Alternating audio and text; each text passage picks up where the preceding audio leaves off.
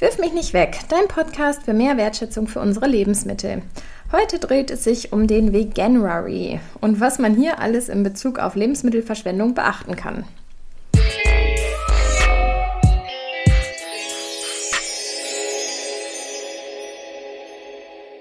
Hallo zusammen, endlich geht es hier wieder weiter mit unserem Podcast. Ich freue mich ganz besonders heute auf die Folge. Ich habe nämlich wieder einen Gast dabei, das ist Lina. Lina hat bei uns im Projekt Wirf mich nicht weg ein Praktikum gemacht und ist nun leider, leider ganz kurz vor ihrem Ende. Aber ähm, ja, ich freue mich, dass es jetzt noch klappt, dass wir noch zusammen diese Folge aufnehmen zum Thema Veganuary und Lebensmittelverschwendung. Herzlich willkommen, schön, dass du da bist. Hallo zusammen, danke. Lina, bevor wir so richtig ins Thema einsteigen, Erzähl doch vielleicht noch mal ganz kurz, was du hier so während deines Praktikums gemacht hast, weil wir suchen ja noch neue Studierende, die Lust haben, uns zu unterstützen und nehmen Bewerbung gerne jederzeit entgegen. Genau, ich mache viel im Bereich Social Media. Dazu zählt zum Beispiel neue Rezepte auszuprobieren, diese dann noch anschließend zu fotografieren und auf verschiedene Plattformen zu posten. Dann unterstütze ich auch bei den Kursen in den Bereichen Ernährungsbildung und Lebensmittelwertschätzung. Ich recherchiere aber auch verschiedene Sachen, wobei ich jetzt gerade noch eine übrig habe. Die kam letztens bei einem Kochkurs auf, wie man denn richtig Kartoffeln lagert, vielleicht mit Äpfeln. Stimmt, das müssen wir noch nachsuchen. Irgendwo gibt es die Theorie, ich hatte das auch schon mal gelesen, dass man Kartoffel ähm, neben Äpfel legen soll, dass sie dann länger halten. Vielleicht hat da auch noch jemand sonst eine Idee zu, dann könnt ihr uns auch gerne nochmal schreiben. Ansonsten muss Lina das jetzt noch raussuchen. Genau. Ja, die Auflösung kann ich ja auch in der nächsten Podcast-Folge dann nochmal erzählen. Aber jetzt zum eigentlichen Thema: Veganuary und Lebensmittelverschwendung. Du hast gerade schon gesagt, wir haben ja auch Erwachsenenkochkurse diesen Monat dazu gegeben. Und ich finde, das hat irgendwie sehr gut zusammengepasst, oder? Ja, auch wenn er jetzt schon fast rum ist. Der Veganuary ist generell eine Mischung zwischen vegan und January, also steht für einen guten veganen Jahresanfang. Ein guter Neujahrsvorsatz, um Umwelt und Tiere zu schützen. Man hat also einfach das Ziel, etwas nachhaltiger in das neue Jahr zu starten. Hast du eigentlich mitgemacht? Nicht wirklich. Aber wir sind natürlich dabei, die ganzen Rezepte auszuprobieren und da kommt man dann auf so ein paar Ideen und manche Tage sind dann auf einmal komplett vegan, ohne es zu merken. genau, starten wir doch mal dann einfach bei Tipps in Richtung Obst und Gemüse. Hat man als Veganerin natürlich ganz viel zu Hause. Hier ist es, finde ich, zum Beispiel besonders wichtig, halt darauf zu achten, dass man die Lebensmittel richtig lagert und aufbewahrt. Zum Beispiel bei dem einen Kochkurs haben wir ja auch über Salate halt gesprochen. Salat kann man zum Beispiel gut in einem feuchten Handtuch einschlagen und so lagern. Wenn dann noch Möhren dazukommen, dann die am besten aus einer Plastikverpackung rausnehmen oder halt gleich schon plastikfrei einkaufen. Und auch die mögen das gerne so ein bisschen feuchter. Und bei Kohl zum Beispiel ist ja jetzt gerade Kohlzeit. Hier bei uns in der Gegend ganz besonders. Hier starten schon die einzelnen Kohltouren. Da ist es zum Beispiel so, wenn ich mir einen ganzen Kohlkopf gekauft habe, dann kann ich besser immer die einzelnen Blätter abmachen, anstatt den gleich total anzuschneiden. Ja, genau, dann hält er sich nämlich länger frisch, weil man nicht so viele Schnittkanten hat. Und mal ehrlich, so viel Kohl kann man ja auch gar nicht immer essen. So kann man sich das Ganze dann viel besser portionieren und hat wirklich lange Zeit, den Kohl im Gemüsefach aufzubewahren. Wenn es dann weiter so zum Thema Nachhaltigkeit geht, dann bedeutet das ja auch einfach, dass man versucht, möglichst viel auch aus seinen Lebensmitteln herauszuholen, dass man ja eher auch die Schale noch mit isst. Zum Beispiel bei den Möhren. Ich finde, das ist immer so ein gutes Beispiel, weil automatisch macht man ganz oft die Schale ab davon, obwohl man sie ja einfach total easy peasy einfach mitessen könnte. Kann ich auch einfach dran lassen, dann habe ich noch ein bisschen mehr über, nicht so viel Schälverluste. Dann kann ich zum Beispiel aber auch den Strunk von dem Brokkoli mitverarbeiten. Einfach ein bisschen die ganz harte Schale vielleicht abmachen und danach einfach mit reinschnibbeln. Und auch so, ja, dann altes hartes Brot und so weiter, das kann ich total gut einweichen und daraus noch so vegane Bratlinge machen. In dem braucht man dann nämlich auch kein Ei zur Bindung. Man macht das dann einfach durch dieses alte Brötchen, vielleicht noch einen Löffel Mehl oder Stärke rein und dann kann man super Bratlinge machen ohne Ei. Ja, genau. Und wenn man irgendwie zu viel Salat hat oder auch Rucola, Möhrengrün oder Blätter von beispielsweise Kohlrabi, kann man da auch einfach ein richtig leckeres Pesto draus machen. Das hatten wir jetzt auch bei unserem Kochkurs besprochen. Oft kauft man ja so eine ganze Packung Feldsalat und will dann doch nicht alles benutzen und gerade essen. Und so kann man dann einfach wieder ein leckeres Pesto draus herstellen. Ja, und der wird ja auch so schnell löscht. Ne? Ich habe das Gefühl, wenn man so die Packung aufmacht bei Feldsalat, den kriegt man ja oft gar nicht unverpackt, dann ist der auch irgendwie gefühlt am nächsten Tag schon viel schlaffer als vorher. Genau, dann lieber direkt ein Pesto draus machen. Bei unserem Kochkurs hatten wir ja auch den Feldsalat zum Beispiel mit Orangenfilets. Ich finde, das passt immer so gut zusammen, so was Fruchtiges und dann der Salat dazu. Und da finde ich es dann auch zum Beispiel ein guter Tipp, dass man erst die Schale von den Orangen entfernt, daraus vielleicht noch mit Zucker einen leckeren Orangenzucker machen, wenn man das einfach püriert oder schreddert und danach dann erst die Filets schneiden. Dann haben wir irgendwie gleich so eine doppelte Nutzung dabei.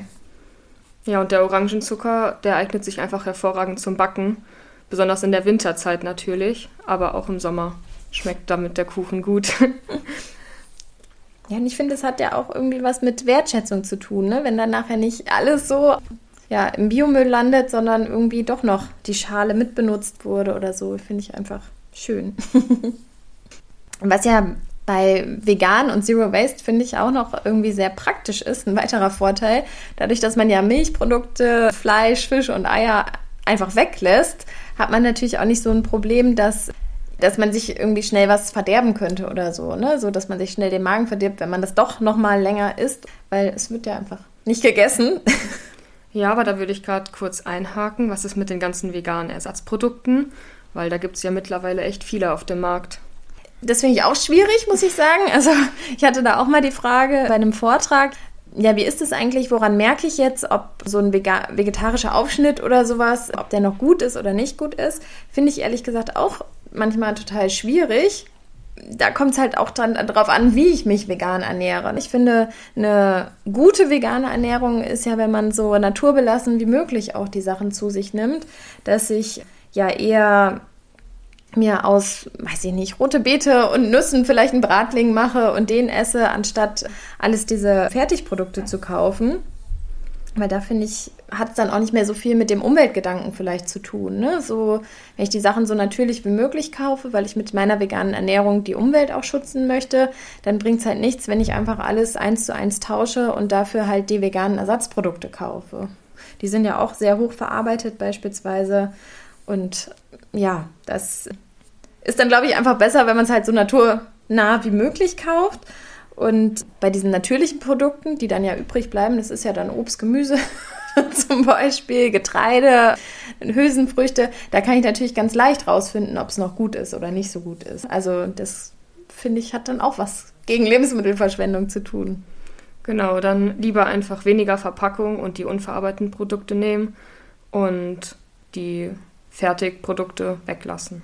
Nochmal zurück zu den Milchprodukten. Hier finde ich es persönlich total einfach, statt der Kuhmilch mal den Haferdrink zu nutzen. Wenn man einen leistungsstarken Mixer hat, kann man das sogar auch einfach selber machen. Und einen Nussmilchbeutel brauchst du dann noch, damit du das ähm, gut abgesiebt kriegst. Aber es gibt mittlerweile auch ja, ganz plastikfreie Verpackungen. Zum Beispiel habe ich neulich von der lieben Hanna von Frau Lose, ganz liebe Grüße an der Stelle, auch ein Glas Haferdrinkpulver bekommen. Also da kann man dann so einen Löffel von nehmen, sich das in Wasser einrühren und kann dann ganz genau so viel, wie man auch wirklich braucht, dann sich anrühren und das dann auch benutzen. Ne? Dann hat man nachher vielleicht auch nicht so viel Reste über, weil manchmal ist es ja auch schwer, so einen ganzen Liter Haferdrink dann auszutrinken. Also das nur so ein Schwupp immer in seinen Kaffee gibt. Ich benutze es auch generell immer gerne für Currys. Da muss man dann auch gar keine Kokosmilch kaufen, die ja wieder super weit transportiert werden muss. Und dann decke ich das Ganze einfach mit einem bisschen Stärke an und das funktioniert wirklich sehr gut. Ja, ich finde auch für so Overnight Oats oder Bircher Müsli oder so ist Haferdrink dann eine gute Alternative. Ne? Das kann ich da schön drin einweichen, wird ja dann eh auch aufgesogen weil du jetzt gerade noch das ähm, Curry angesprochen hast. Ich finde, das ist ja auch sowieso so eins der leichtesten veganen Gerichte überhaupt. Also ganz viel Gemüse, dann die Flüssigkeit, egal ob jetzt Kokosmilch oder auch Haferdrink. Currypulver oder Paste und ich finde, dann vermisst man auch gar nicht das Fleisch, weil man dann schon so eine Würze hat, das Gemüse und dann Reis dazu. Also ich finde, das macht ja auch super satt. Finde ich, ist ein gutes Rezept, um einfach mal einen Tag vegan zu leben. Ja, einfach mal ausprobieren. Jetzt haben wir ja so ein paar Tipps gesammelt und auch so ein bisschen, ne, so manche machen es aus Umweltgründen, manche machen es aus Tierwohlgründen, ganz klar. Und wieso man noch vielleicht auch an diesem Veganuary teilnehmen sollte oder sich vielleicht auch einen anderen Monat raussucht, wenn man jetzt nicht im Januar damit starten will, ist, ist finde ich, so ein sozialer Aspekt dabei. Ich finde, das ist bei Lebensmittelverschwendung schon so bisschen bedrückend, dass wenn wir unsere Lebensmittel einfach besser nutzen würden, dass dann auch einfach nicht so viele Menschen hungern würden. Und das ist auch ein Argument für die vegane Lebensweise würde beispielsweise das Getreide nicht nur als Tierfutter genutzt werden, sondern einfach direkt von uns Menschen gegessen. So könnten dann auch mehr Menschen satt werden. Ja, und jetzt stell dir mal vor, dass nicht nur weniger Lebensmittel verschwendet werden, sondern auch noch ein bisschen mehr vegane Gerichte eingebaut werden. Dann hat man schon ja auch eine ganze Menge eigentlich gegen den Hunger getan. Also da ist, glaube ich, noch viel, viel Potenzial da. Jetzt habe ich aber eine ganz schlechte Überleitung, Lina. Und zwar apropos Hunger. Viele sagen da ja auch einfach, oh, das, von dem ganzen Grünzeug werde ich gar nicht satt. Was könnten wir denn für die tun? Ja, da einfach mal den Hinweis geben, dass man vielleicht noch ein paar mehr Hülsenfrüchte futtern sollte. Und da dann auch bitte das Wasser im Glas nicht wegschütten. Beispielsweise bei Kichererbsen kann man das Wasser wie Eiweiß aufschlagen und für eine leckere Salatsoße benutzen. Einfach etwas Senf, Gewürze und Öl dazugeben und dann wie normales Joghurtdressing über den Salat gießen. Da haben wir auch auf der Internetseite schon mal ganz viele Rezeptideen gesammelt. Müsst ihr mal einfach nach Aquafaba auf unserer Internetseite suchen oder auch bei Instagram. Ja, generell sind ja auch vegane Bolognesen gerne mit Hülsenfrüchten, zum Beispiel mit Linsen und das schmeckt auch einfach richtig lecker. Davon kann man auch direkt eine doppelte Portion kochen und das dann am nächsten Tag mit zur Arbeit nehmen. Dann kommt man auch gar nicht in die Versuchung, noch schnell beim nächsten Imbiss oder beim Bäcker zu halten und spart somit auch noch Geld. Perfekt. Ja, so bei Bollo, das, oder wenn man es irgendwo auf einer Karte oder so sieht, ist da aber auch ja oft Soja drin. Ich finde, über Soja gibt es ja auch so viel Diskussion.